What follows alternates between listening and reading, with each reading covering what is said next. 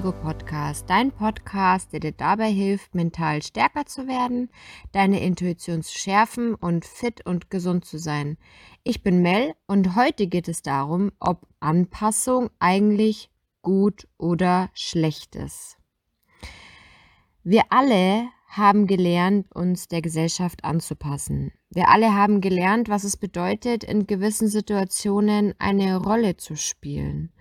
Und wir alle haben gelernt, dass es oft zu unserem Besten ist. Doch die Frage ist, stimmt das? Es gibt Lebensbereiche, in denen es schon irgendwo zum guten Ton gehört, sich anzupassen, zum Beispiel im Job. Ne?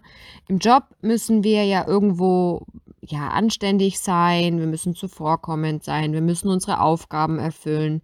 Ähm, wenn wir zum Beispiel ja, in, in einem Luxuslabel arbeiten, dann äh, gehört natürlich hier besondere, ja, zuvorkommende Haltung dazu, ähm, dass man dem, dem Kunden wirklich ein, ein gewisses Erlebnis zum Beispiel vermittelt und so weiter und so fort. Diese, diese typischen Sprüche, der Kunde ist König oder auch so Geschichten wie erst die Arbeit, dann das Vergnügen, ähm, ja, die, die fordern im Endeffekt schon eine gewisse Anpassung. Manchmal hört man aber auch so Dinge wie, ja, sei froh, dass du eine Arbeit hast, ne? Und es drängt uns natürlich schon irgendwo in die Anpassung. Und das ist auch nicht, nicht verkehrt, ne? Also nicht falsch verstehen. Das sind im Endeffekt einfach nur Sätze, die uns prägen und in gewisser Weise auch ihre Berechtigung haben. Doch es ist auch so, dass wir uns in zwischenmenschlichen Beziehungen, die wir uns aussuchen, zum Beispiel im Freundeskreis, ähm, ja, dass es halt dort immer normaler wird, dass wir Masken tragen, um dazuzugehören. Und diese Masken, die können natürlich irgendwann recht tückisch werden, denn wir spielen im Endeffekt ja nur noch eine Rolle. Das hat nicht mehr wirklich viel mit Anpassung zu tun, sondern wir schlüpfen tatsächlich in eine Rolle, um dem anderen einfach nur zu signalisieren, hey, ich bin genauso wie du, ich erfülle deine Erwartungen und so weiter und so fort. Und ich bin halt einfach der Meinung, dass das Ganze tatsächlich nur bis zu einem gewissen Punkt gesund ist. Anpassung kann uns irgendwo schützen. Ne? Sie hilft uns im Endeffekt, schwierige Situationen zu umgehen. Sie hilft uns, uns auf andere Personen einzustellen, also gerade für die Empathie ist es wahnsinnig wichtig, um uns ja in den anderen hineinfühlen zu können, um ihm das Gefühl zu vermitteln, dass wir auch wirklich Anteilnahme haben.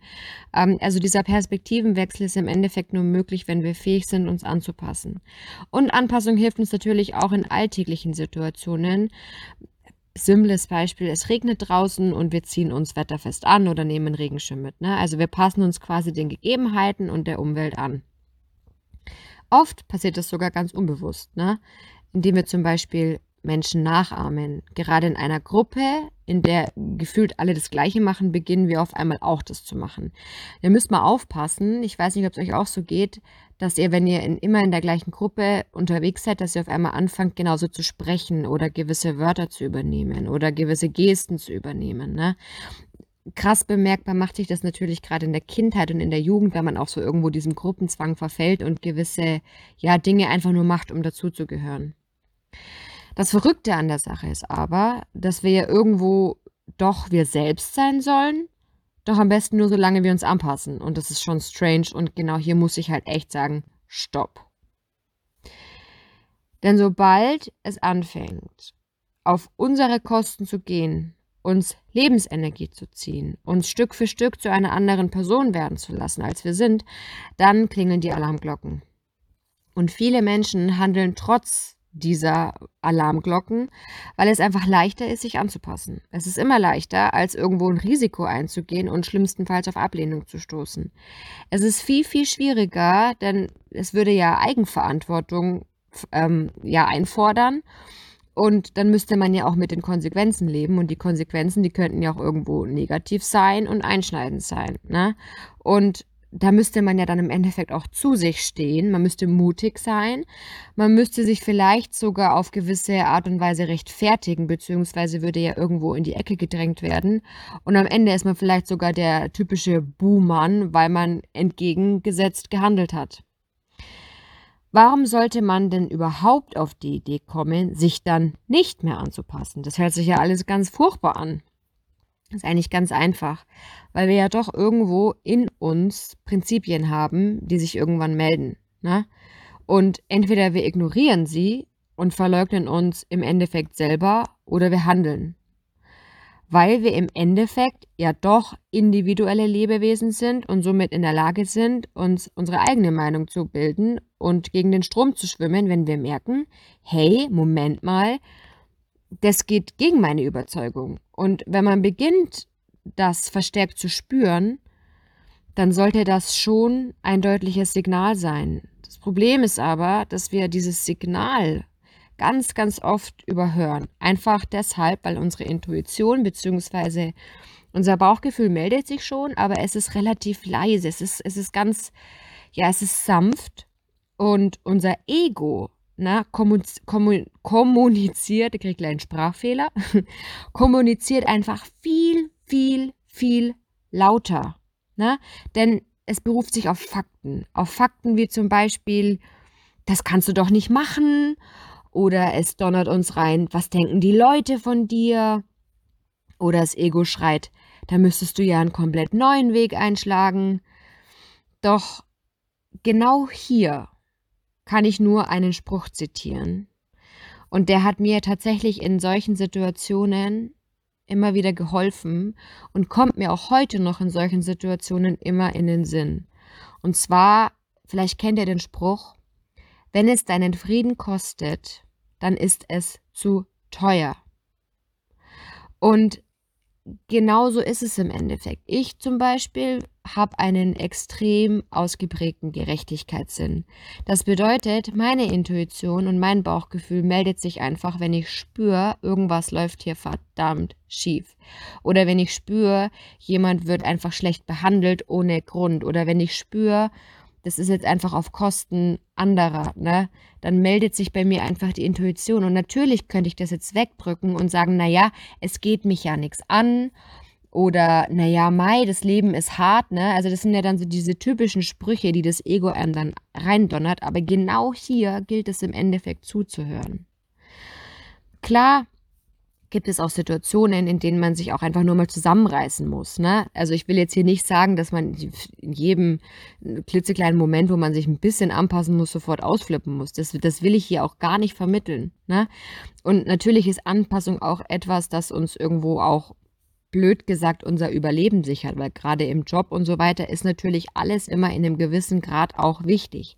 Aber nicht man selbst sein zu können, ist etwas, das wir nicht einfach so hinnehmen müssen. Und da appelliere ich einfach nur an den gesunden Menschenverstand, hier zu unterscheiden, naja, wann ist, jetzt, ist es jetzt einfach situationsbedingt und eine Momentaufnahme, in der wir halt einfach uns anpassen müssten, ne? Und wann ist es im Endeffekt ein komplett konträres Leben, das wir führen und das ist halt etwas, das muss man sich wirklich mal überlegen. Ist es nur eine Momentaufnahme oder ist es nur ein Lebensbereich, wo das jetzt einfach von mir verlangt wird? Oder führe ich tatsächlich ein komplett konträres Leben? Denn wenn du immer nur ein Mitläufer sein willst, dann übernimmst du eine Nebenrolle und wirst niemals die Hauptrolle in deinem Leben sein.